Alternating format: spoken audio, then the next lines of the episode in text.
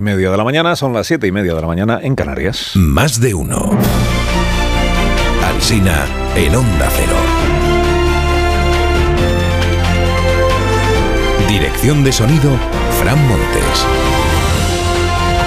Producción, María Jesús Moreno, Marisol Parada y Alicia Eras.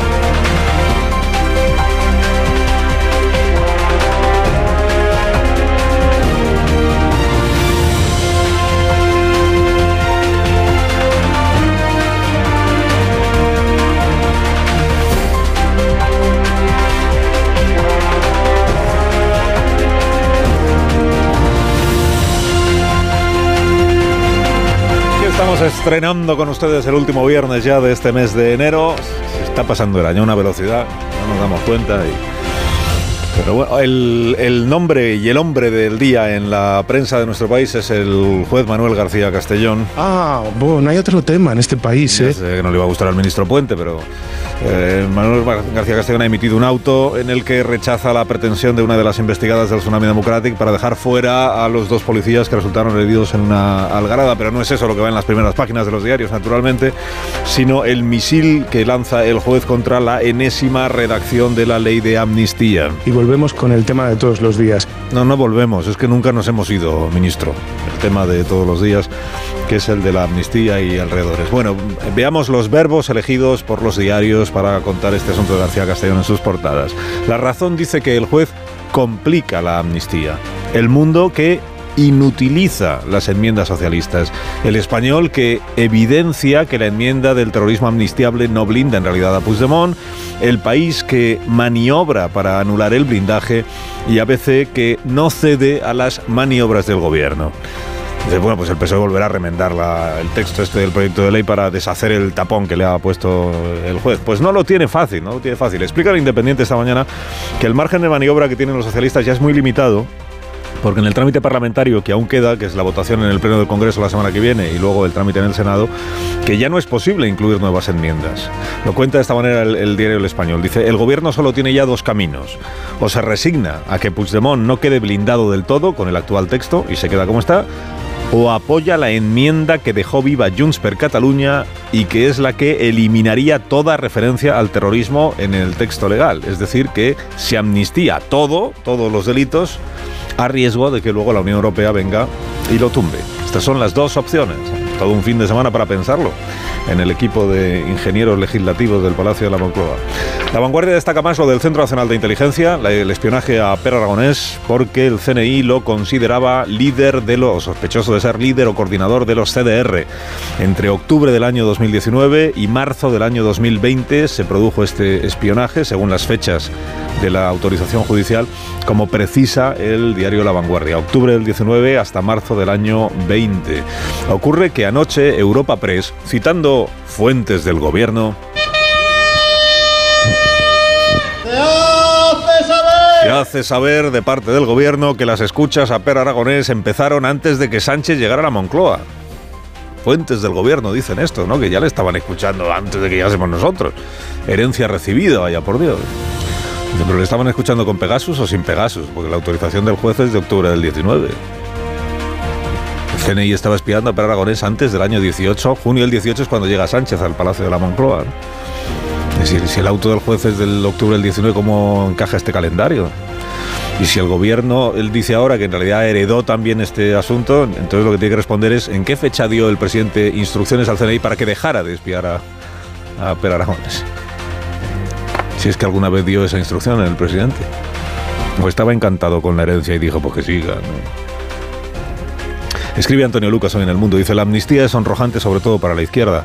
Nada hay que dé más tranquilidad al independentismo que poder exigir una coima, un soborno, una mordida a Sánchez para dejarlo ser Sánchez y hacerlo a lo grande. Aún podemos, dice, alcanzar un hallazgo más loco, que es el del terrorismo humanitario, que es lo que queda por... El país destaca que el PP ha cambiado a toda la cúpula de letrados del Senado en una semana sin explicaciones y sin ruido mediático, al revés de lo que pasó en el Congreso con, Galindo, un admirador o un siervo. Esto de que lo ha hecho sin ruido mediático, no sé si es un reconocimiento a la destreza, el sigilo del PP, o es una crítica a la desatención que le hemos eh, prestado los medios a esta, a esta cuestión, al relevo de letrados en el Senado. Bueno, noticias sobre García Paje, que es otro protagonista de los diarios de esta mañana. La razón interpreta que Pedro Sánchez ha ordenado ir a por Paje para que nadie más se mueva en el PSOE. Dice, el líder manchego recibe llamadas de apoyo, pero a escondidas, para que no se desate la ira de Ferraz. Opina Esther Palomera en el diario.es que Paje es para Sánchez lo que Bono o Ibarra fueron para Felipe y para Rodríguez Zapatero, o sea, una mosca cojonera, pero que ellos, Bono e Ibarra, no se prestaron al juego de concertar estrategias con el PP, a diferencia de lo que hace el señor García Paje. Dice, hay derecho a discrepar, pero no a confabular. La MET informa en el mundo de otras cosas que dijo Paje en la charla con los tres mosqueteros autonómicos del PP, Mazón, Moreno y López Miras. Por ejemplo, les dijo que está seguro de que Pedro eh, Sánchez no se volverá a presentar, que él se ve a sí mismo, Paje, como una señal de emergencia en la izquierda, un piloto o una luz que está encendida ahí de alerta en una época en la que el PSOE está metido en un apagón y que las tornas podrían cambiar. Lo hoy es unanimidad a favor de Sánchez, pues podría convertirse en otra cosa. Todo esto dice Juan Malamed que se lo han confirmado dos fuentes muy solventes. En la, conversación estaban cuatro, pues no me digan más, no me digan más. En ABC Álvaro Martínez ve a García Paje dando balonazos contra el muro de Pedro Sánchez. En su columna invoca a Serrat, niño deja ya de joder con la pelota, pero remite, eh, sobre todo Álvaro Martínez hoy en su columna, al Castelio contra Calvino de Stefan Zweig. Cómo Calvino eh, consiguió convertir todo un Estado que era hasta entonces era de hombres libres, una ciudad de Estado, en una férrea maquinaria de obediencia capaz de exterminar la libertad de pensamiento. Esto es lo que él cree que está pasando ahora mismo en el PSOE. En el mismo periódico, María José Fuente Álamo tira de la frase de García Page esto de me van a extraditar para fabular con su posible fuga. Y quizás exilie en alguna comunidad del PP y desde allí pueda recuperar las esencias del, partido. Dice María José, mientras unos critican su afán de protagonismo, otros reconocen que ha elegido la estrategia óptima para conseguir sus objetivos. Dan cuenta los diarios de que la dirección del grupo parlamentario Sumar decidirá la próxima semana quién asume la portavocía en lugar de Marta Lois. Bueno, dan cuenta de que la dirección de Sumar ya sabe que tendrá que elegir a Íñigo Errejón porque es lo que ha decidido Yolanda Díaz. Errejón, que es el que mejor habla de los diputados de Sumar, creo que eso está fuera de duda.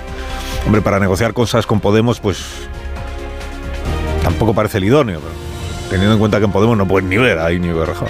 No, tampoco pueden ni ver a Yolanda Díaz. Que en Podemos cada vez pueden ver a menos gente. Este, entrevista en el diario El País hoy a la ministra de Migraciones, que no es Marlasca, ¿eh? la ministra de Migraciones es Elma Said. Y le preguntan qué está haciendo para solucionar lo de Barajas, el hacinamiento de los demandantes de asilo.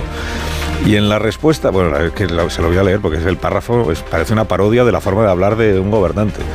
Dice, ¿qué está haciendo el Ministerio de Migraciones para lo de Barajas? Y dice la ministra, se están poniendo todos los esfuerzos, incluida la colaboración interministerial. Hemos conocido ya cómo desde el Ministerio del Interior se está abordando esta situación. Y no solamente es un tema ministerial, sino que hay diferentes organizaciones que trabajan en ese marco regulatorio entre ellas las que prestan atención psicosocial y es un servicio que se sigue prestando sin solución de continuidad, aunque en algún momento no se haya podido prestar, porque por causas ajenas a ellos no se daban las condiciones en la sala de asilo. Traduzco que es que Cruz Roja ha suspendido su labor en vista de que lleva un mes esperando a que el Ministerio Interior solucione el hacinamiento y no lo hace. Y la ministra de Migraciones pues silba porque, porque no es un negociado. Esto es todo lo que, lo que viene a decir con esta manera tan rara de... Noticia empresarial del día, que Fainé seguirá al frente de Criteria. Es la participación que tiene la Caixa en diversas empresas, ¿no? Y le, dedica su portada a la vanguardia. Dice Jordi Juan, muy sutil, que el gobierno está muy atento al devenir del holding por el papel que tienen firmas estratégicas y que seguro que habrá recibido esta noticia, la continuidad de Fainé, con satisfacción. Seguro que sí, seguro que sí. La historia del día la firma Xavi Colás en el mundo en un tren que iba a San Petersburgo, detectaron los pasajeros la presencia de un gato que vagaba eh, por, el, por los vagones. Entonces se lo dijeron a la revisora y la revisora bajó al gato en la siguiente estación. Resulta que el gato en realidad se le había escapado del transportín a un pasajero. O sea, que, formaba parte de, y pensó que se había colado en el, en el tren la revisora. Bueno, cientos de voluntarios se, pusieron a buscar al, gato en, medio de la nieve ahí al, día siguiente. Lo encontraron a un kilómetro de la estación, pero lo encontraron muerto por un ataque de perros. Y en Rusia hay un escándalo alrededor de esta historia. Eh, informa Xavi Colás de que los trenes rusos van a cambiar las reglas para mascotas debido a este asunto y de que se ha abierto una investigación oficial. Y dice Xavi, Rusia no ha investigado el envenenamiento de Navalny ni el derribo del avión de Prigozhin, pero va a investigar hasta el fondo el caso este del gato ¿Y qué más? Que hay división de opiniones, eh, luego en la cultureta hablamos de esto. Como en las grandes ocasiones hay división de opiniones en la crítica cinematográfica. Criaturas Imposibles, la nueva de Lántimos, que deslumbra a Sergi Sánchez en La Razón, le da todas las estrellas. A Bollero todo lo contrario, dice que le ataca los nervios la película. Maldigo a su imposible creador, a su insoportable creador. Oti dice que lo mejor es Edmund Stone y la puesta en escena deslumbrante, pero que lo peor es el barroquismo. Dice que se hace un poco densa la historia. Y Jordi Batlle se, rinde ante la actriz. Dice, su personaje permanecerá en el tuétano de mi memoria hasta el día del juicio final. No exagero, pero dice a la vez que la película es una experiencia, pero que cuando la ves por segunda vez ya te entusiasma bastante menos. Pues no la veas, no la veas por segunda vez. Y a Sergio del Molino, que le han dado el premio Alfaguara de novela por los alemanes, dice el autor que esta es su novela más novela por narrativa y por inventiva. Enhorabuena, a Sergio. Estamos esperando pues que esta mañana tenga un gesto con todos nosotros. Este es un premio que confirma la potencia de este programa como hacedor de carreras sólidas y como fuente de reputación y de, y de prestigio. O así lo entiendo yo.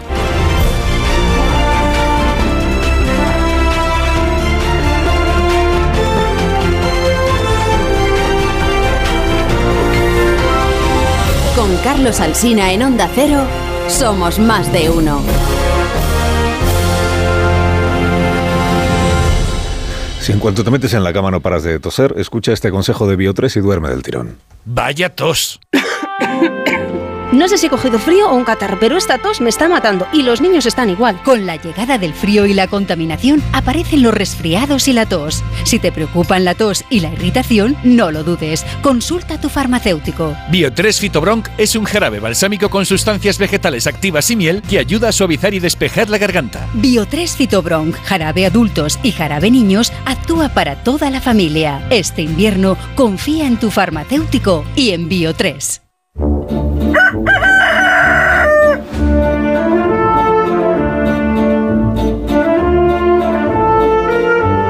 Aquí está el gallo La Torre como cada mañana a esta misma hora. Buenos días, Rafa. buenos días, Carlos Alsina. Pensaba que no ibas a terminar nunca. Como aún no nos hemos vuelto locos, yo recuerdo cuando Pedro Sánchez visitó Barcelona fuertemente escoltado por hombres con sus fusiles y uno de sus maletines antibalas que se despliegan y crean un escudo de Kevlar. Fue en aquellos días en que mostró públicamente su preocupación por la violencia de determinados grupos independentistas. El CNI trataba de saber quién estaba detrás de la enigmática Tsunami Democratic y antes quién manejaba los CDR, que era la vanguardia popular de la República de Cataluña. También recuerdo a Xavier Domènech, el, secretario general de Podemos, condenar a los CDR porque transitaban un camino que podía conducir al conflicto violento. Vamos a ver, ¿qué significa la enorme fotografía colocada en el despacho eh, del Europarlamento de Carles Puigdemont, bajo la que Santos Cerdán se reunió con el fugitivo? ¿Qué significa? La celebración de una urna, recuerden. Una urna como sacada en procesión por la muchedumbre. Esa imagen no solo celebra la urna, sino que ridiculiza al Estado que persiguió la logística del referéndum y que no encontró dónde estaban escondidos los taperguares. Desde el 1 de octubre la mofa del aparato de seguridad del Estado fue una constante. Ahora el independentismo finge sofocos, pero no solo sabían que sus actividades estaban siendo perseguidas, sino que se valieron de las garantías de un Estado democrático para eludir la persecución. Concluye la torre, concluye. Concluyo, concluyo que eh, lo que viene va a requerir de un constante ejercicio de memoria. ¿Qué se lo va a hacer? Te molesta que se note que los demás trabajamos, ¿eh? Lo noto, eso, lo noto. es que tiendes a la dispersión. Que tengas buen día, La Torre. Cuídate mucho, ¿eh? Gracias por madrugar con nosotros. es mi trabajo.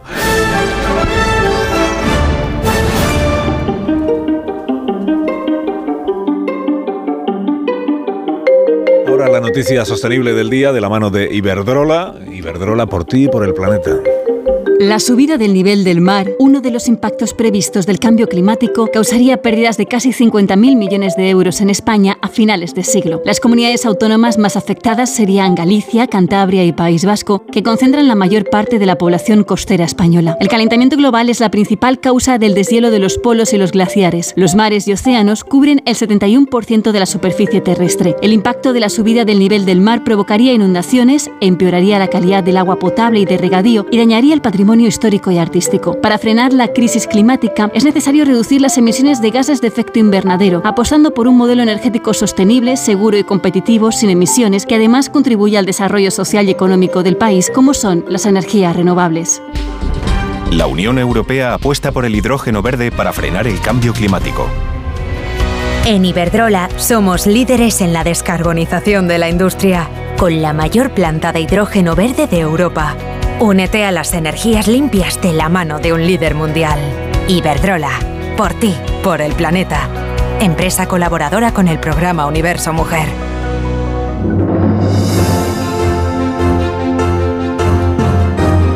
Menos cuarto, las 9 de la mañana, una hora menos en Canarias, en tertulia. A partir de este momento, aquí en la radio en más de uno, está Sergi Sol. Buenos días, Sergi. Buenos días, buenos días, Carlos. David Jiménez Torres, buenos días, David. ¿Qué tal? Muy buenos días. Muy buenos días, Pilar Velasco, ¿cómo estás? Muy buenos días, Alsina. Bien, eh, Amón Rubén, buenos días. ¿Qué tal, Carlos? ¿Cómo vas? Hay aquí una persona con muy mala intención que me dice: Has felicitado a Sergio del Molino felicitándote a ti mismo. Pues no, no.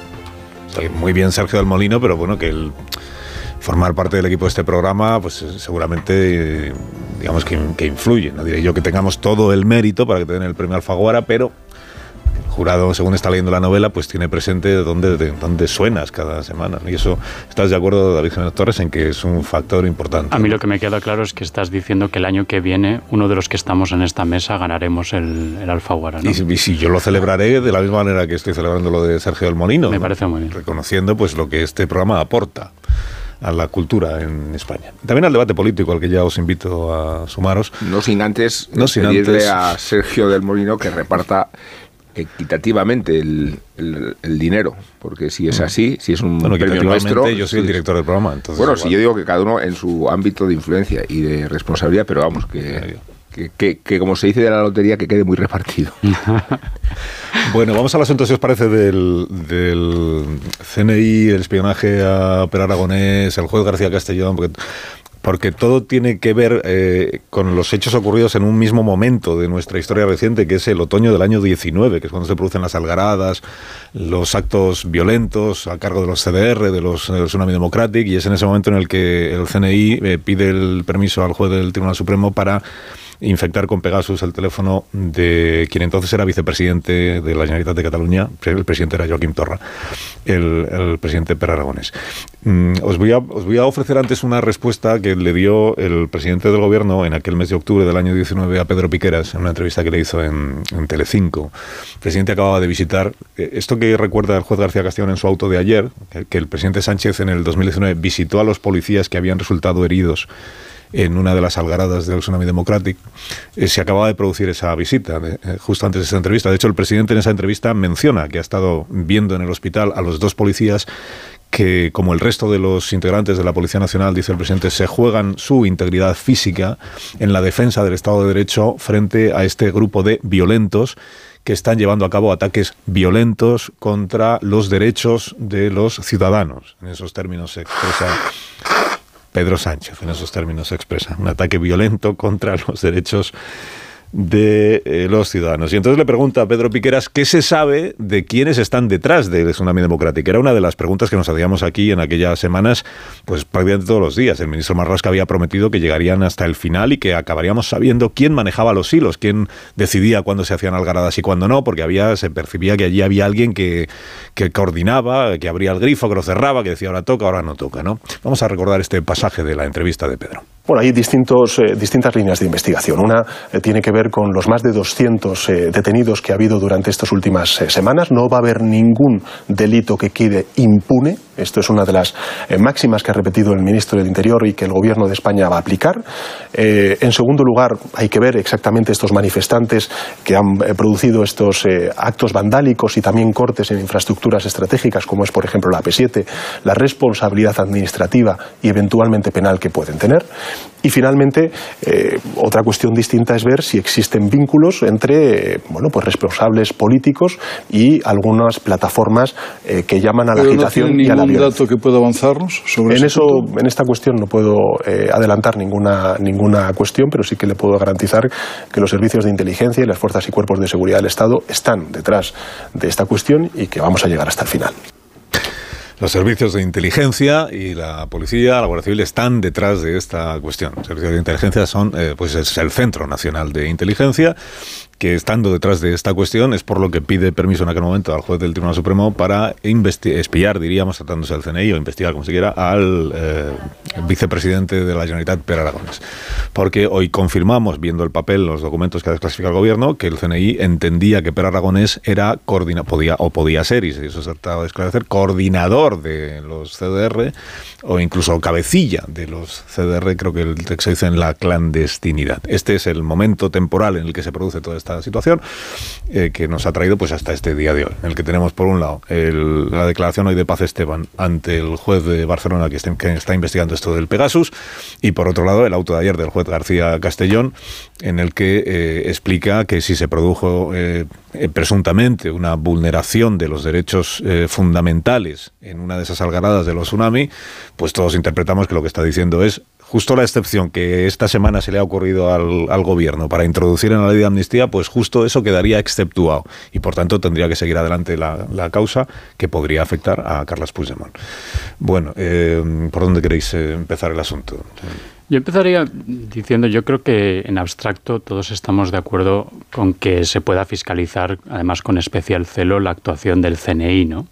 Porque puede actuar sobre ámbitos especialmente sensibles, como son la intimidad, como incluso te, explicaba Aragonés en aquella entrevista que, tuvisteis, Carlos, y también por lo delicado que supone eh, eh, espiar a dirigentes políticos. Eso todos entendemos porque eso es muy delicado y es verdad que los servicios de seguridad lo, pueden hacer, pero tiene que estar fiscalizado con especial escrúpulo. ¿no? Y además estamos en un país que tiene el precedente histórico de lo que fue el escándalo de las cintas del CSID, es decir, tenemos un precedente muy importante, aquel escándalo que destapó en el año 95, si no recuerdo mal, el, diario El Mundo, en según el cual el CSID había estado 10 años espiando a empresarios, a políticos, incluso al rey Juan Carlos. ¿no?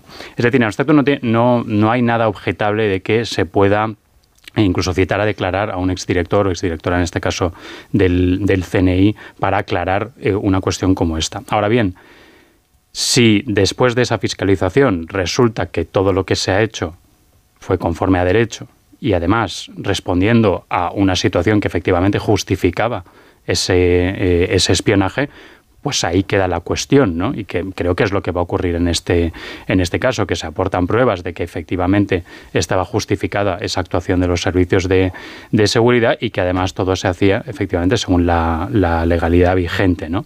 Y entonces lo que queda, pues es la parte política. Y la parte política yo creo que es recordarnos uno de los episodios más embarazosos del gobierno en la legislatura pasada el episodio, yo creo, en el que Margarita Robles terminó de perder el crédito que había cultivado durante años, como esta especie de bastión constitucionalista y legalista dentro del gobierno, cuando al final, eh, por no entregar su cabeza, prefirió entregar la de la directora del CNI, que por lo que sabemos no actuaba eh, de, manera, de manera independiente, sino que sencillamente seguía las, directrices que se le eh, dictaban, pero se le entregó esa cabeza a los independentistas para no entregarla de la propia Margarita Robles, y también lo embarazoso que era que el aliado fundamental o uno de los aliados fundamentales del gobierno en esta legislatura era a su vez un, partido que había tenido unas actuaciones o tenía una posición tan cuestionable que incluso estaba siendo investigado por el Centro eh, Nacional de Inteligencia. ¿no? Entonces yo creo que es más bien recordarnos ese, ese episodio ¿no? y lo que dice sobre el gobierno y sobre sus alianzas, más que que estemos ante un nuevo caso de las, eh, de las cintas del CSID. Sergi, eh, Pilar. Em, bueno, yo creo que si, despachan en su momento a la directora de CNI, cierto que es porque no porque salvan de esa manera de la ministra, pero es evidente también porque alguna cosa se habría hecho mal, ¿no?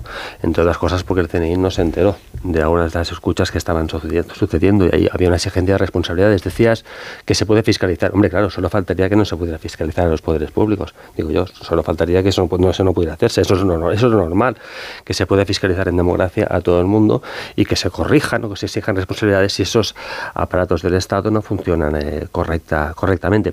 De hecho, el CNI mm, en los últimos años mm, tiene una historia de, fracasos notables. Eh, y es un fracaso notable, por ejemplo, la gestión que hace el CNI precisamente del 1 de octubre. Porque si el propósito anunciado reiteradamente era que no iba a haber ni urnas ni, ni papeleras, y de eso se hizo, de eso se hizo, digamos, el, o de eso dependía, digamos, la, credibilidad incluso del gobierno en ese momento de, Rajoy, pues evidentemente el CNI además, además fracasó. Por eso, y sencillamente ya por eso merecería que alguien exigiera responsabilidades por el mal funcionamiento del CNI, porque fue incapaz, incapaz de encontrar una sola urna, pese a que estaban, pese a que estaban en manos no de una persona, parece ser no, sino que estaban en manos de miles de personas, y pese a eso no, no, no logró. la historia del CNI es que es que es una historia de, los últimos, por lo menos de los últimos años, de, de notable ineficacia. Y ahí cualquier gobierno responsable debería exigir algún tipo de responsabilidad. Sí, yo como en todo lo que sucedió en la época del, del proceso, diferenciaría el plano de la legalidad del plano político. En el plano de la legalidad, ojalá todo hubiera ocurrido y ocurriese eh, como se circunscribe este espionaje del, del CNI. Eh, desde la dirección del CNI se entendió que había que, que, vigilar, que espiar a... Eh, fueron 18 los espionajes que reconoció Paz Esteban en su intervención parlamentaria en el Congreso y, y los autos del y se pidió un auto, un permiso, el Tribunal Supremo, el juez correspondiente firmó ese permiso y se fue renovando esos espionajes. Cuando consideraron que ya no era necesario espiar al presidente entonces de la Generalitat y al, y al resto de los implicados, no sabemos muy bien exactamente cuándo se dejó de hacer, o yo por lo menos no he leído estos tres autos que ha enviado el que se han enviado al, al juzgado de, de Barcelona, pues se cesó ese espionaje. Entonces, en el plano de la legalidad, lo dijo Margarita Robles en el Congreso, había una desconfianza, había una ruptura de la constitucionalidad y entendió el CNI que había que, esos espionajes tenían sentido.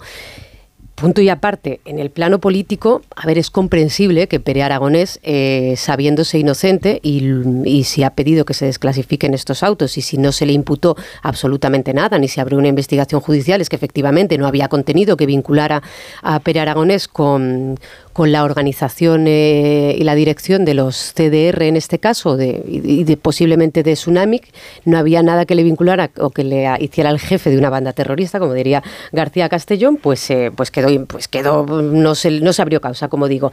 Entiendo que, como decía él entonces, se sintiera agraviado en lo personal. Él recordaba el independentismo no es delito y recordaba que en su teléfono móvil pues estaban también los chats de la guardería de su hija o sus cuentas bancarias. Entonces lo personal es absolutamente comprensible.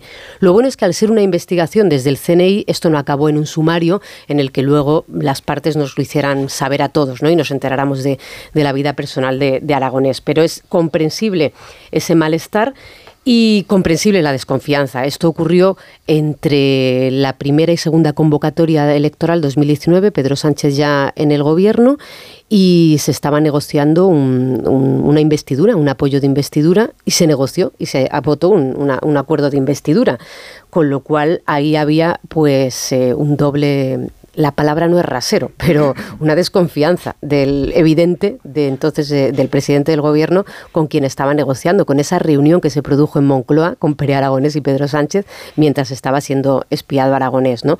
Bueno, estamos hablando de 2019 los hechos habían sucedido relativamente hacía muy poco tiempo. Eh, las movilizaciones fueron ese mismo año, 2019, cuando se conoce la sentencia del proceso. A mí ya, y esto es opinión, valoración personal, es comprensible esa tensión. No lo es en el año 2024, pero en el 2019 me parece totalmente comprensible. Bueno, no lo es, Pilar, pero eh, en realidad viene a acreditar qué grado de relación y de confianza, desconfianza había de Sánchez respecto a sus socios hasta el punto de investigarlos de forma ilegítima y hasta el extremo de pensar que los actos que hoy se consideran, por lo visto, dignos de toda indulgencia, eran enormemente graves involucraron o no a Per Aragonés, pero desde luego sí a los CDR.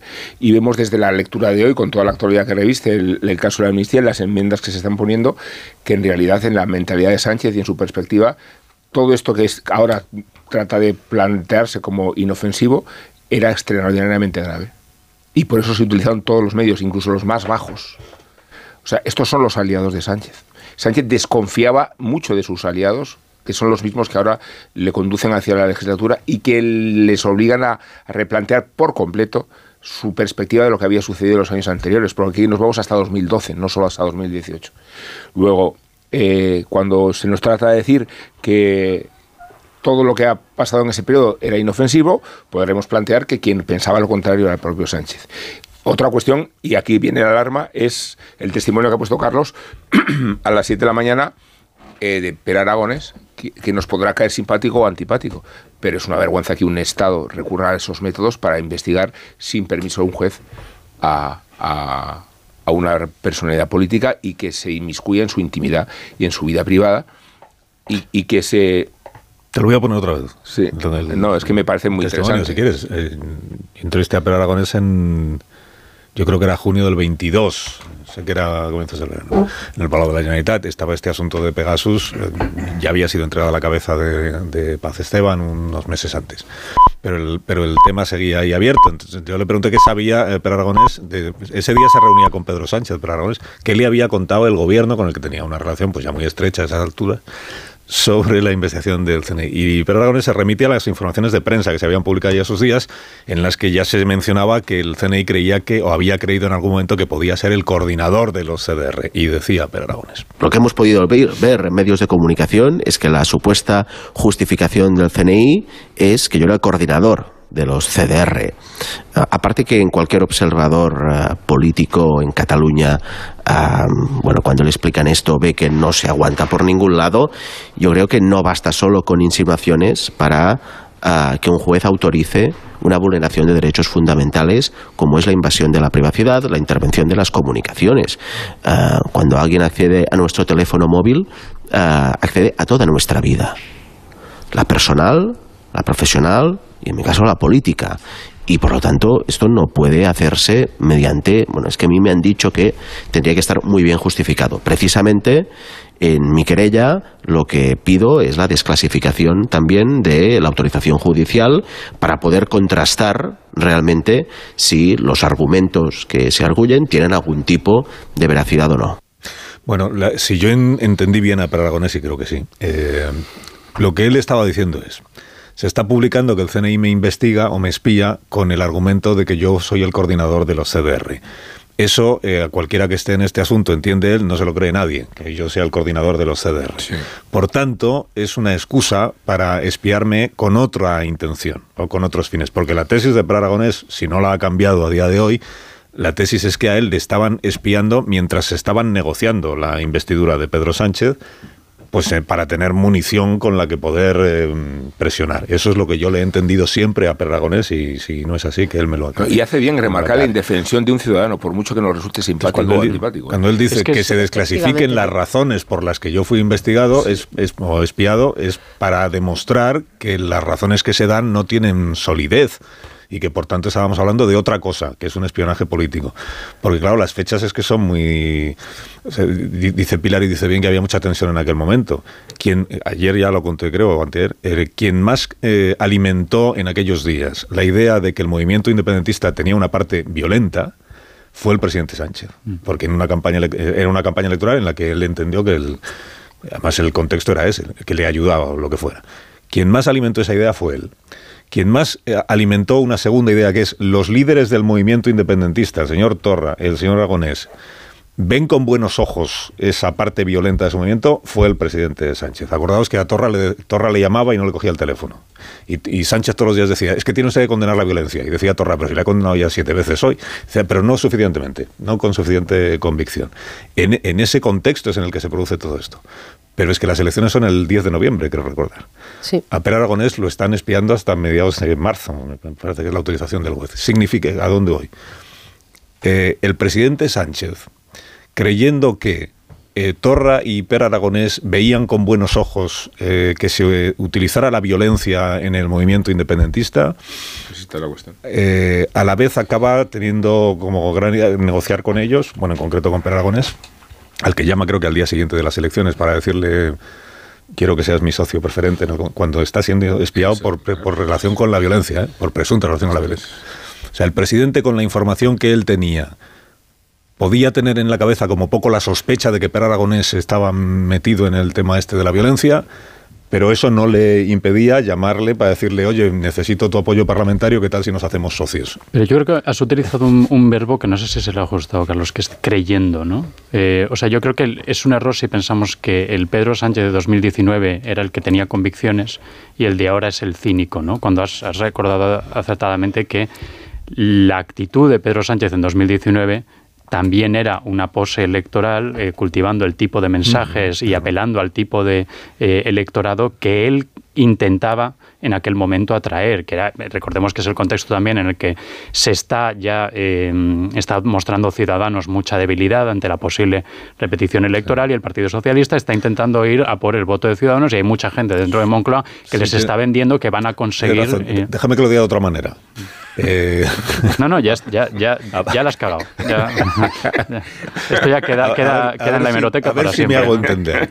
Eh, ya sé que Pedro Sánchez funciona como funciona, pero. Y en campaña todos. Pero, eh, bueno, habría que pensar, habría que pensar que cuando el presidente Sánchez decide llamar a Per Aragonés para decirle seamos socios en el Parlamento, es porque ya ha llegado a la conclusión de que Per Aragonés no es el coordinador de los CDR, ¿no? Porque si no entiendo que no hablaría con él para estas cosas.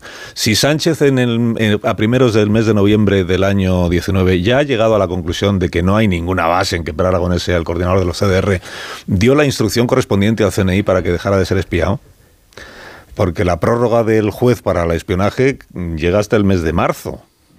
Pero tú de verdad que es una de dos. Una de dos. Pero creo que, está bastante fuera. O Pedro Sánchez, estando ya convencido de que Per Aragonés no tenía nada que ver con los CDR, permitió que se le siguiera espiando con ese argumento. o Pedro Sánchez se animó a pactar con Per Aragonés aún pensando que podía ser el coordinador de los CDR. Es que yo creo que esa es la cuestión. O sea, yo no tengo ninguna duda de que Sánchez puede perfectamente pactar con Per Aragonés, incluso si cree que eh, es el coordinador de los CDR si es lo que en ese momento considera que es su única vía para mantenerse en el poder. O sea, no, no le reconozco ahí un escrúpulo moral al presidente del gobierno. No, pero no creo que estuviera pensando eso en ningún momento. Yo, si sí discrepo de una cosa. No es, no es verdad que todo el mundo haga, haga esos giros copernicanos. Si es cierto, en campaña todo el mundo. que cada uno va por un voto sí, lanza mensajes, pero tenemos que admitir, creo que es una evidencia que en el caso de Pedro Sánchez, es precisamente esa campaña de 2019. En esa campaña, Pedro Sánchez fue directamente a clonar el discurso de Ciudadanos porque su interés era eh, precisamente por recabar los votos de Ciudadanos como comentabas. Liberarse de Podemos, no gobernar sí, sí, Efectivamente, tanto eso que antes incluso había intentado un pacto directamente con, con Rivera. De ahí también la paradoja de Sánchez, que luego de ese discurso en campaña electoral, luego da otra vuelta de tuerca, y entonces es cuando decide, como los resultados, como los resultados no acompañan, pues decide otro tipo de, alianzas, pero es cierto, Pedro Sánchez no estaba en esas en ese momento y eso pues me parece que, que es justo que es justo pues, pues, admitirlo y valorarlo así, porque además me parece que, que, difícil, que es difícilmente rebatible. No, no, no, no, creo que se pueda discutir que Pedro Sánchez ha cambiado de opinión y que además lo ha hecho en algún momento, en algún momento incluso mm, con pocos escrúpulos, ¿no? A, mí me parece que es así. Yo creo que es razonable la valoración que ha este hecho, pero que es evidente, que es evidente que es evidente que ha cambiado de opinión y que mantuvo por intereses electorales un tipo de discurso y luego lo cambió, eso también me parece difícilmente rebatible. Pues, por cierto, algunas frases que me pasan textuales ¿eh? sobre el auto de, lo que justifican pues la intervención de Aragonés es eh, Aragonés ha dirigido las acciones de los TDR, eso has dicho, ¿no?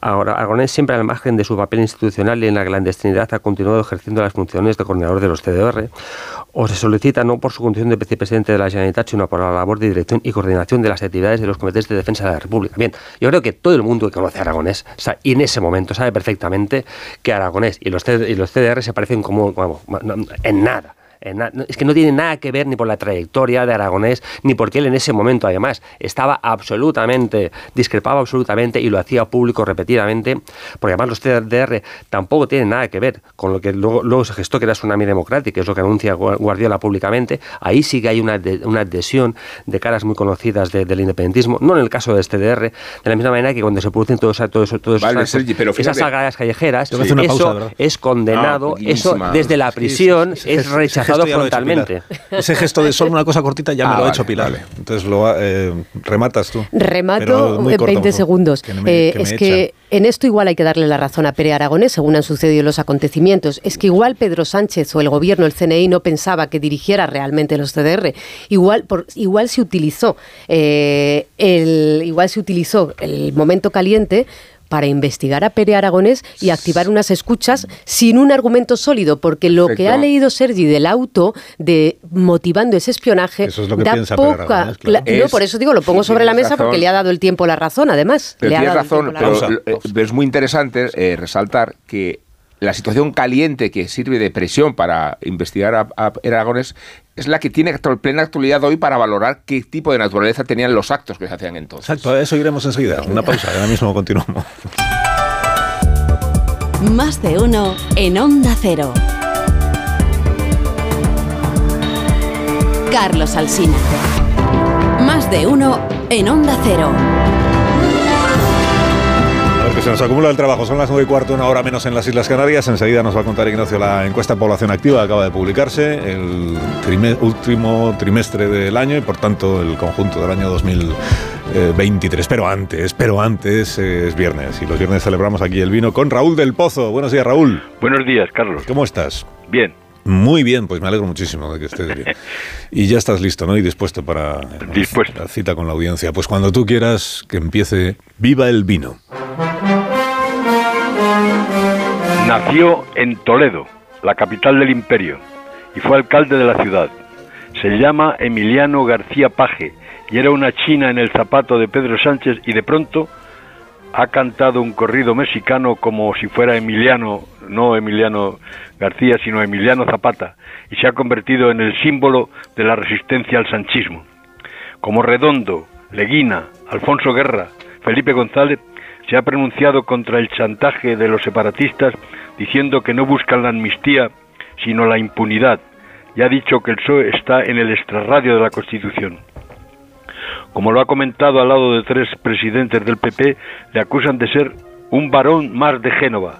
Le dicen, es el topo de la derecha. Óscar Puerte le ha amenazado. El que está en el extrarradio de la Constitución es el señor Paje. Están linchando al presidente de Castilla-La Mancha, la tierra de los libros de caballería, la del vino y la palabra. Es el lenguaje para toda la tierra, ahora cancelado en Cataluña.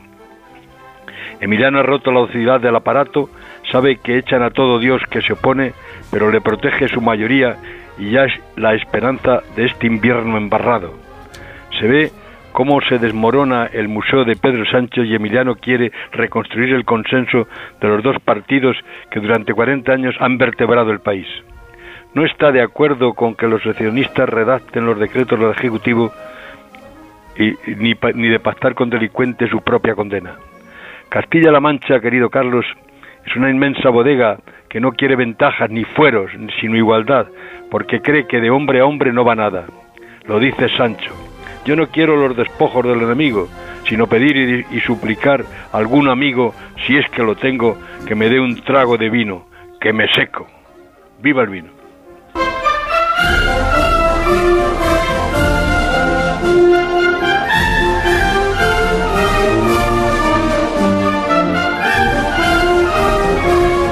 Te deseo que tengas un fin de semana espléndido, Raúl del Pozo. Gracias, como Y siempre. a ti también te lo deseo, y tu- a tus perros. Un fuerte abrazo. Atención que va a colgar, Raúl del Pozo. A ver. Muy bien, ha sido como, con- como en fases, ¿no? Como el final de una cinta del CSID, ¿no? Eh, aquí aquí No acabó eso. el casete. No digas eso. así le van a estar espiando también a... Es que utilizar el CNI con fines electorales es una tergiversación de las obligaciones de un presidente de gobierno. O sea, y luego, insisto en esta idea de la sensibilidad que tenía entonces Sánchez respecto a lo que estaba sucediendo en las calles y la indulgencia con la que lo observa ahora. O sea, estos son los dos extremos a mí me parecen más inquietantes de todo lo que hemos comentado. He dicho que ahora iremos a eso, pero será dentro de un momento. Qué bien colado, de verdad. Es que cuando el tertuliano es bueno, cuando el tertuliano es un profesional, de verdad. Que De no- la mano de Randstad Research, que es el Centro de Estudios y Análisis sobre el Mercado del Trabajo y los Recursos Humanos, nos trae los datos de la EPA del año pasado, del cuarto trimestre de 2023. Buenos días, Ignacio. Muy buenos días. Pues mira, en el cuarto trimestre del 2023, eh, número de ocupados cayó en 19.000 personas. todo el año, en 2023, se despidió con 21.247.000 ocupados, lo que supone un incremento de 783.000 personas respecto a 2022. El paro en el cuarto trimestre bajó en 24.600 personas. En total en nuestro país hay 2.830.000 desempleados y en los 12 últimos meses pues hay 193.000 parados menos. De esta manera España acumula tres años consecutivos de descenso del desempleo. Es importante ver la tasa de paro. La tasa de paro mejora ocho décimas respecto al trimestre anterior y también mejora un punto, algo más de un punto respecto al 2022. La tasa de paro en España está en el 11,76%. Aunque mejora, seguimos doblando la tasa de paro media de la Unión Europea. Eh, baja la población activa en el cuarto trimestre, en 43.000 personas, pero en todo el año, y esto es importante, hay 590.000 personas más eh, en la población activa. Se incrementa también el empleo a tiempo completo, en casi 700.000 personas, el empleo se creó ¿dónde? Sobre todo, pues en el sector servicios y en el sector privado. Aunque fíjate, en el sector servicios en todo el año ¿eh? ha aumentado el paro. En cambio, el paro bajó en la industria, bajó en la agricultura y bajó en la construcción. Y más de la mitad del empleo creado el año pasado fue para mujeres. Pero eso sí, la tasa de desempleo entre las mujeres está a tres puntos ¿eh? por encima del 13%, tres puntos por encima del paro masculino. Así que os digo los datos más importantes, ya que es el balance del cierre del 2023. Hay 783.000 personas más trabajando, hay 193.000 parados menos y la tasa de paro en nuestro país pues está en el 11,76%. Muchas gracias, Ignacio. A ti. Y te deseo que tengas un día estupendo. Cuídate. Gracias. De la mano de Randstad Research. Si usted quiere saber más de la actualidad del mercado laboral, puede hacerlo en randstadresearch.es.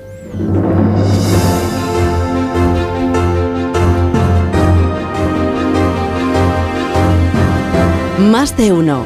En Onda Cero.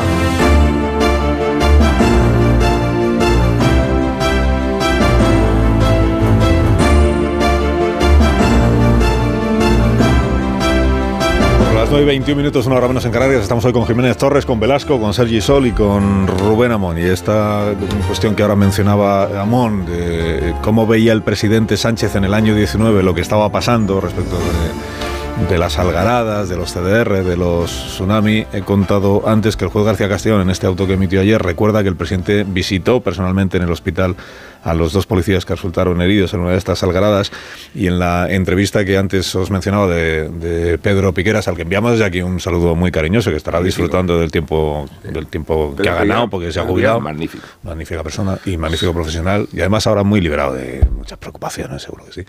Eh, en esta entrevista eh, se refirió el presidente Sánchez precisamente a esa visita que había hecho a los policías.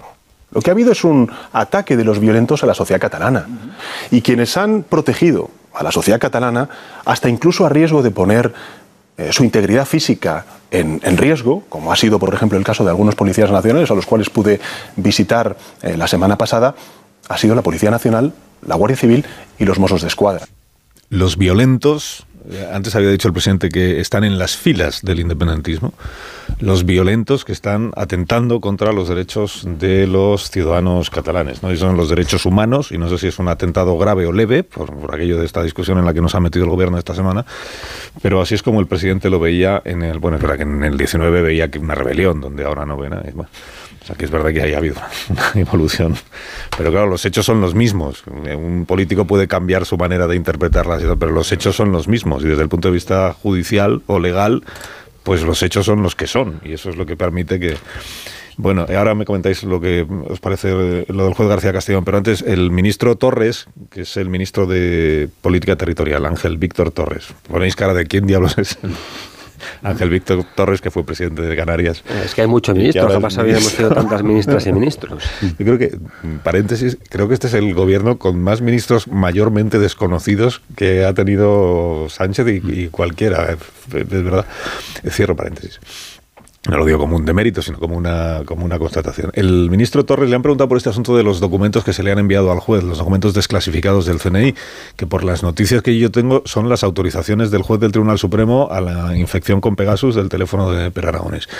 El ministro ha dicho esto. Estamos hablando de documentos desclasificados que estamos conociendo ahora y que son anteriores a la llegada del Partido Socialista al gobierno de España en el año 2018. Por tanto, como digo, son documentos anteriores y en estos momentos lo que nosotros defendemos es transparencia, colaboración, claridad y conocimiento de las cosas y de los acontecimientos con absoluta eh, pues evidencia para que la ciudadanía conozca lo que está ocurriendo y respeto, repito, a los procedimientos judiciales.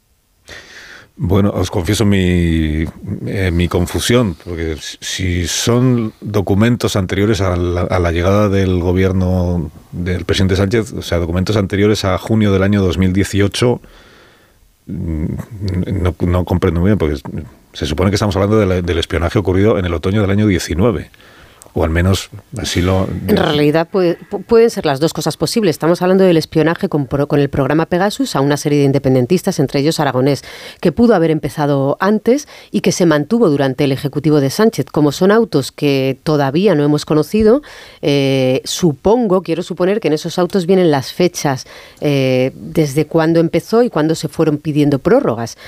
Eh, puede ser compatible que el CNI entendiera y pidiera a defensa y, de defensa al Tribunal, Tribunal Supremo que se les espiara y se prorrogaran esas escuchas. Recordar, insisto, en que eh, Pedro Sánchez podía tener interés en, conocer, eh, bueno, en espiar a Pere Aragonés, pero había muchos más independentistas en ese, en ese cupo de investigados espiados por Pegasus. Sí, pero el problema es que el, Partido Socialista está cultivando aquí, o parece que está intentando vender la narrativa de que es como el capitán Renault en Casablanca, ¿no? De, repente decir, cáspita, aquí se juega, ¿no? Cuando ellos han sido una, eh, una parte, esas prórrogas que comentas, Pilar, que sabemos que necesariamente tenían que haberse producido, esas prórrogas ya se producen con el Partido Socialista en el gobierno. Entonces no es suficiente con decir, esto nosotros lo heredamos bueno, lo, lo heredasteis. Sí, lo reconoció si eso, Margarita Robles. Si eso es cierto, clarísimamente en el Congreso. Acuérdate, David, que dijo, sí, sí, claro que les espiamos, no desconfiábamos, no tengo ahora mismo la,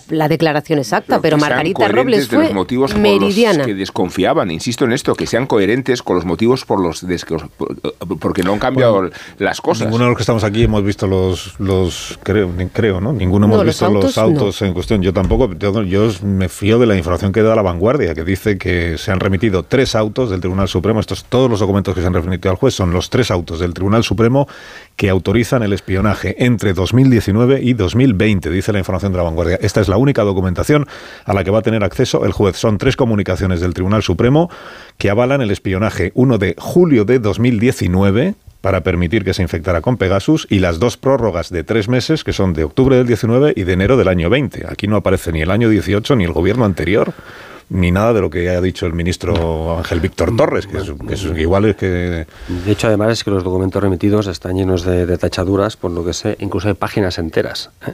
con tachaduras, por tanto, eh, eh, incluso la información claro, hay cosas que, están, no, no, no, pero me están, me comentando de fuentes muy cercanas a defensa que no es una frase concreta, es que hay incluso páginas enteras. Que se han tapado. Tapadas. Y ahí es donde pone que todo esto empezó en el 18 ah, con ah, Rajoy. Ah, eso no lo sabemos, pero no porque sabe el ministro lo que pone en los tachados el 18 tienen que enviarle al juez cuántas prórrogas. Cada tres meses, pues por lo menos siete. Mm hay, dos posiciones claramente enconadas. Antes lo comentaba y lo, lleváis comentando desde primera hora de la y al margen, perdóname, Sergi, si estuviera empezado con el gobierno anterior, da igual. Llega un nuevo gobierno, le informa de lo que hay y decide que sigue y que no sigue. O sea, Esto tenía que ser un episodio de despertar la total hostilidad y, no la conveniencia. Es que ahora se van a enfrentar unas elecciones autonómicas en Cataluña, ¿no? Bueno, eh, ahora no, yo creo que va, vamos, antes va a haber muchas otras. Creo que en Cataluña dejó bastante claro Pedro Aragonés que si de él depende. En un plazo razonable de tiempo. Bueno, un año es bastante, con el tiempo, como, como lo rápido que corre el tiempo y cómo cambian las cosas y cómo se cambia de parecer. Imagínate en un año las cosas que pueden llegar a, acontecer. Antes tenemos las gallegas, tenemos las vascas y tenemos las europeas. a mí me resulta muy divertido cómo se gestiona este caso de total hostilidad de una parte a la otra mientras cohabitan y cooperan, ¿no?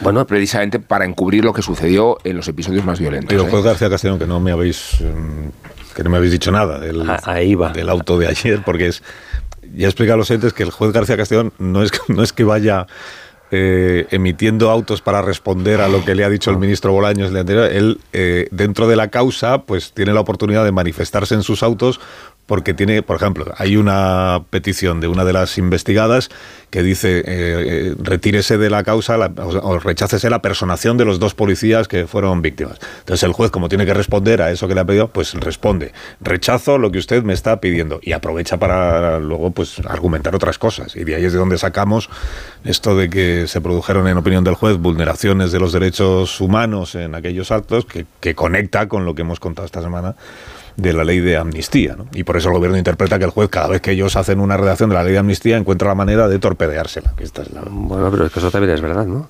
De que, hay, que, que, hay, una batalla enconada, los medios, la, misma, la misma posición de los medios, como lleváis comentando desde la primera hora de la, mañana, es, es, es claramente unos jalean a García Castellón y sus mm, y vamos y, sus, cada una de sus iniciativas y otros aplauden o bendicen digamos el, el, acuerdo o defienden la posición del legislativo hay, hay, es evidente que hay dos posiciones encontradas enconadas que están, este, que están pugnando en estos momentos. Una es un legislativo, o una mayoría de ese legislativo, que defiende una ley de, de, amnistía y que por tanto defiende que los hechos que acontecieron y por los que se han seguido causas y por los que se ha condenado a, a personas y por los que podría condenar a muchas más personas, a muchas más personas procesadas, pues que esa, esas causas queden en, en nada, queden a, absueltos y por otro, otro, por otro lado pues tenemos a un juez, en este caso García Castellón, que insiste, insiste, insiste en mm, driblar, en sortear,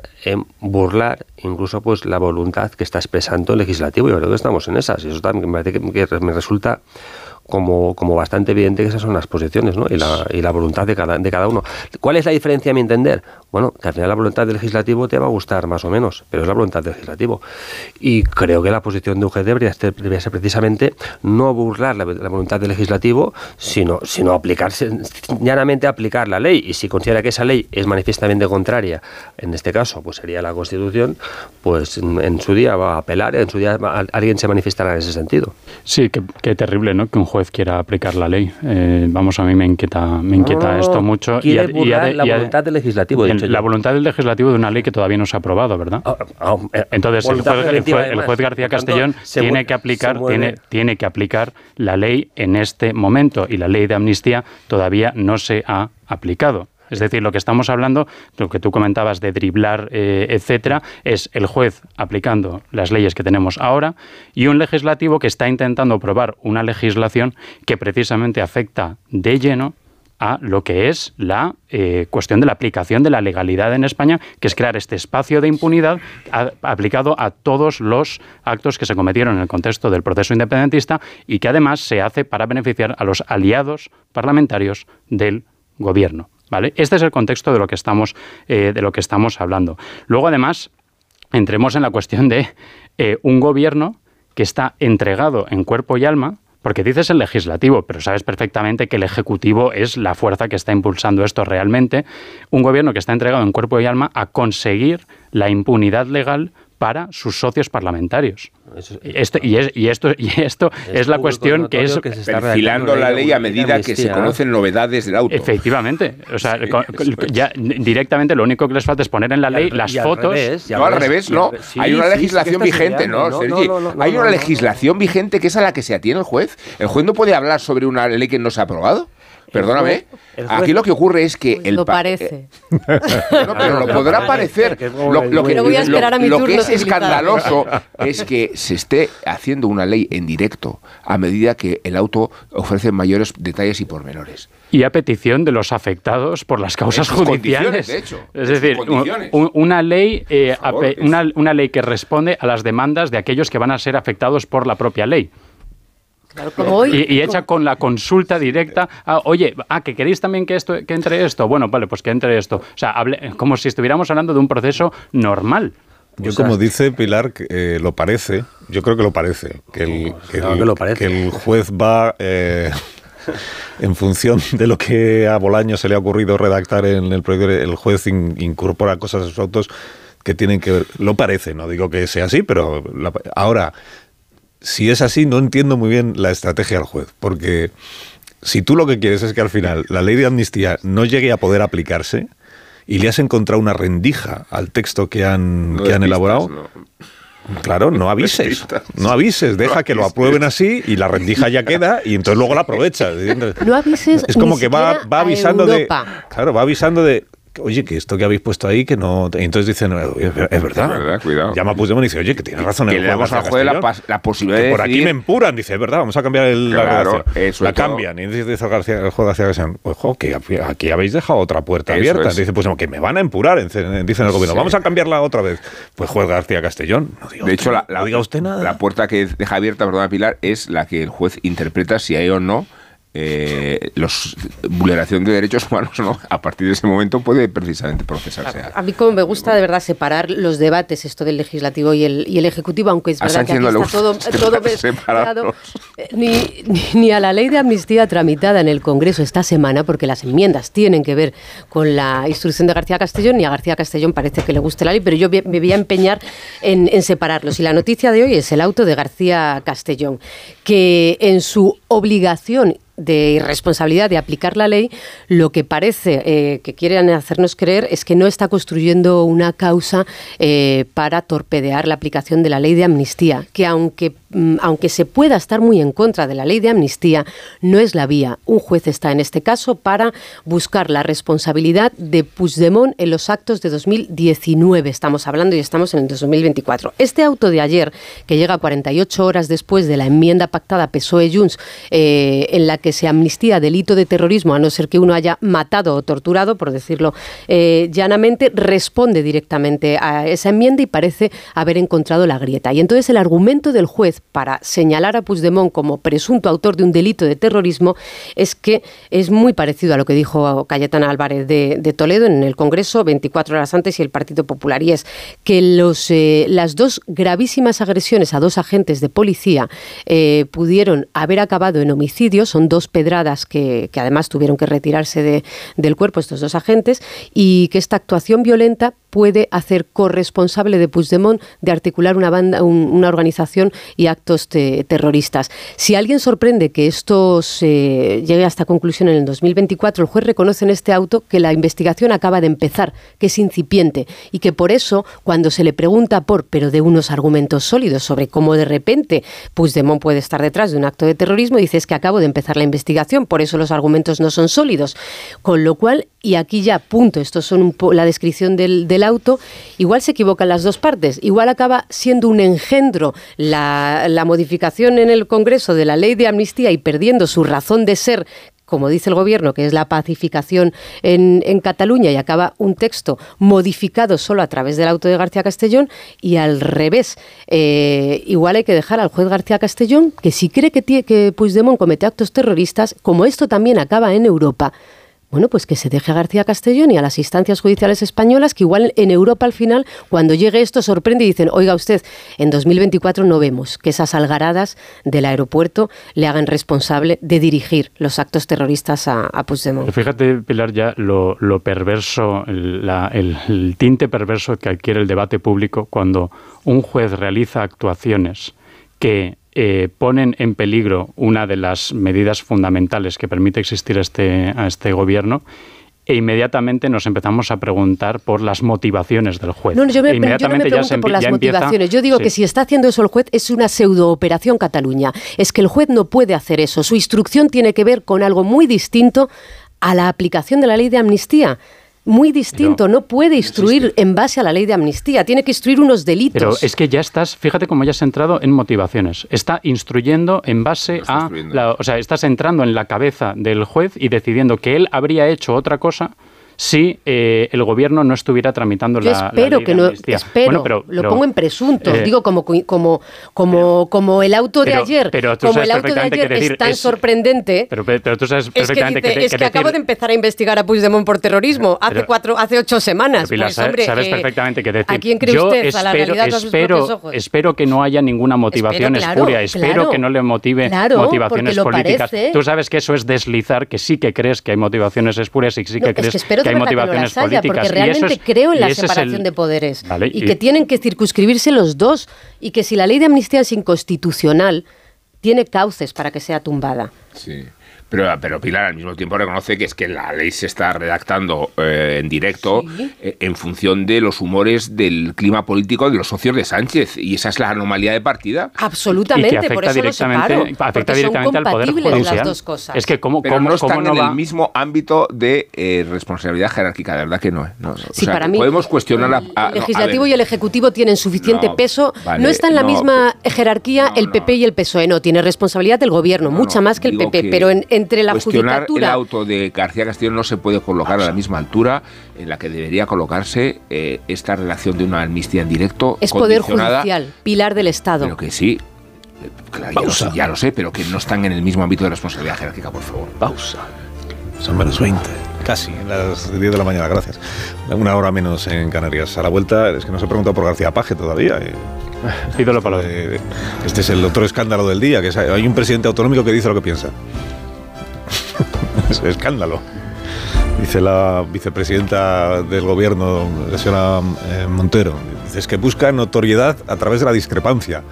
Ya dije ayer que yo creo que es un poco el camino es el contrario, que es que como hay una discrepancia, una en todo el PSOE, pues claro, tiene notoriedad cada vez que se manifiesta, pero que la discrepancia es conocida.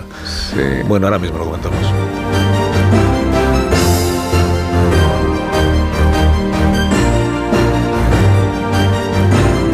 Más de uno.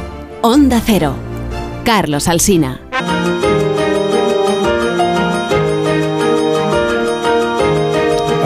Tertulia con Pilar Velasco, David Jiménez Torres, Sergi Sol y Rubén Amor. No vale reírse, ¿eh? pero eh, es que justo en este contexto que hemos descrito, de que si el juez García Castellón, las enmiendas, cómo dejamos lo de Puigdemont, el justo en este contexto eh, tenemos hoy al ministro de Justicia reunido con el comisario Reinders en Bruselas. Digo, no vale reírse porque como al comisario se le ocurra pedir, ¿me puedes explicar, ministro, esto del terrorismo amnistiable que habéis innovado en España, esto de la violación leve de los derechos humanos, esto cómo se come?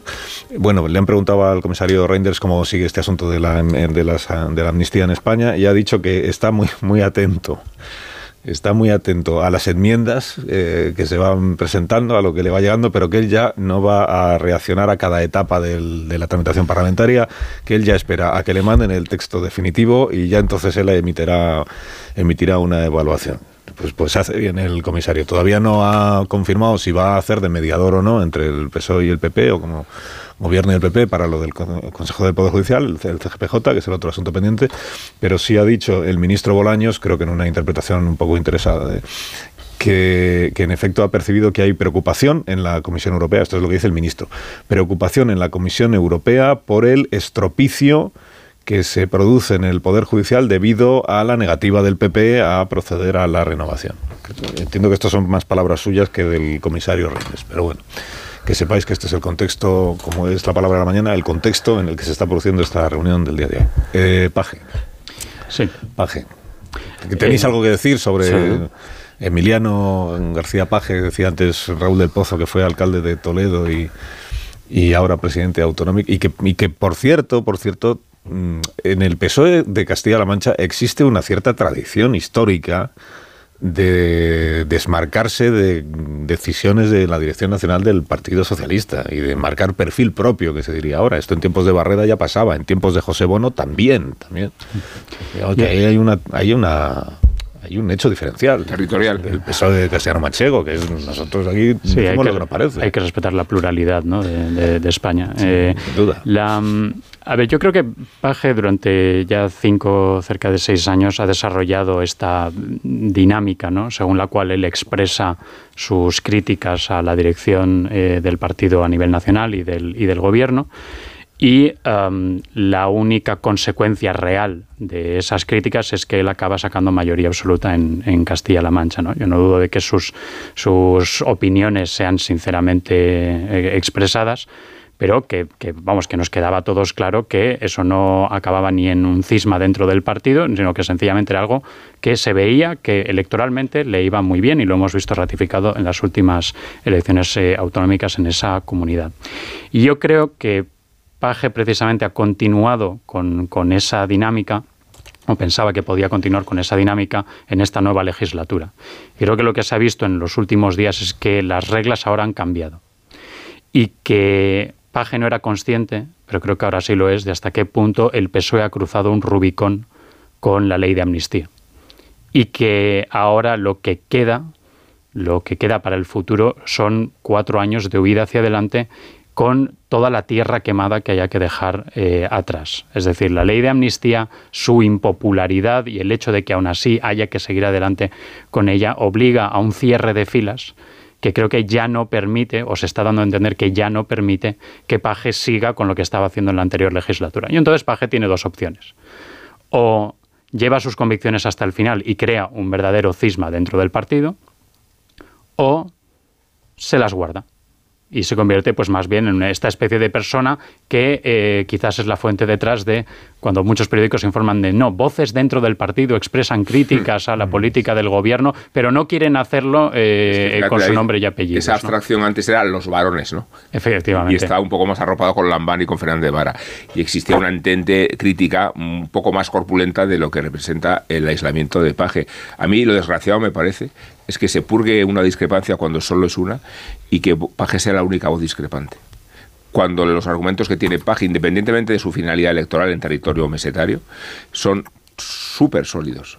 Eh, las razones para inquietarse e indignarse en el PSOE tendrían que ser mucho mayores y no lo son, precisamente porque la dictadura del secretariado impone unas condiciones de fidelidad y de lealtad que nadie se atreve a romper y lo vimos el otro día en La Coruña con una adhesión insufrible a la línea maestra de Ferraz. Sí, yo ahí, yo ahí le pongo un pero. A ver, efectivamente, eh, García Paje, como cualquier otro candidato en Castilla-La Mancha, seguro que utilizaría un discurso muy parecido por cuestiones electorales. Pero hay una parte también de realidad y es que el debate territorial en el PSOE y la tensión con Cataluña es, es con natural, está en el ADN del PSOE desde hace décadas eh, y hemos visto las pugnas entre el PSC y el Partido Socialista en muchas ocasiones, como en las primarias de Susana Díaz y Pedro Sánchez, que mucho tienen que ver con esa victoria arrolladora, además de Sánchez en, en las primarias. Así que creo que, que es real el debate y, y, lo más criticable sí que, son, sí que son las formas.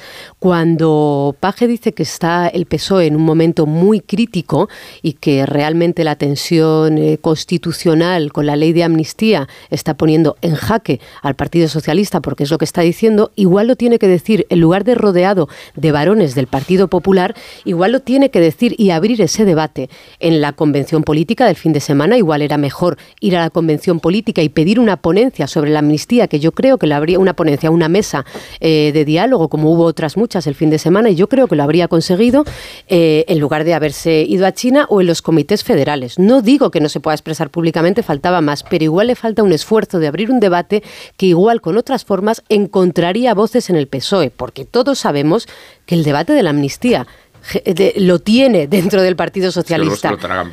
Estuvo Juan, estuvo Juan No ha hecho ningún intento. Estuvo aquí Juan Lobato. No ha hecho ningún intento. Por citar un ejemplo y un caso de cierta discrepancia y hay una mansedumbre respecto a la. Uno tiene que, saber construir los espacios de la discrepancia también dentro de los partidos políticos. Es que Oscar Puente tenía razón cuando decía que Paje está en el extrarradio del PSOE. Es que las dos cosas son ciertas. Porque ni va a los comités federales. La amnistía está en el extrarradio de la Constitución y que Paje está en el extrarradio del PSOE y lo lleva estando desde hace años. y ahora es verdad. bueno, es evidente que García Paje se siente cómodo en su posición, que lleva muchos años en eso y que también que cada vez está más solo, en, por lo menos en, el actual Partido Socialista, en el cual es evidente que Pedro Sánchez tiene una está robusto, está fuerte y mm, no, lo cuestiona prácticamente nadie. Cuando puso a votación, la última votación que puso a las bases lo, ganó muy ampliamente con un apoyo muy claro. Ya se está hablando de la, de la amnistía del derecho y del revés y lo ganó, lo ganó clarísimamente. De hecho, eh, solo haría falta que un puñado, que tres o cuatro diputados del grupo parlamentario socialista cuestionaran al Partido Socialista para que las actuales mayorías se fueran, bueno, desaparecieran, ¿no? Pues, que, que Paje predica en solitario y que a su vez se siente cómodo, predicando en solitario. ¿Qué ocurre? La diferencia cuál es? Que si bien Paje lleva muchos años ya en eso, la cuerda se ha ido tensando. Primero fue con los indultos, fue con la derogación de la, de la sedición, con otros, con, otros, con otros tantos temas, pero hemos llegado a un punto en que eh, ya digamos que la, cuerda está ya muy tensa, muy tensa, y cuando se tensa un poquillo más sí parece ¿no? que estamos al límite tal vez del compaje de la ruptura. Incluso como anécdota, creo que fue ayer, ¿no?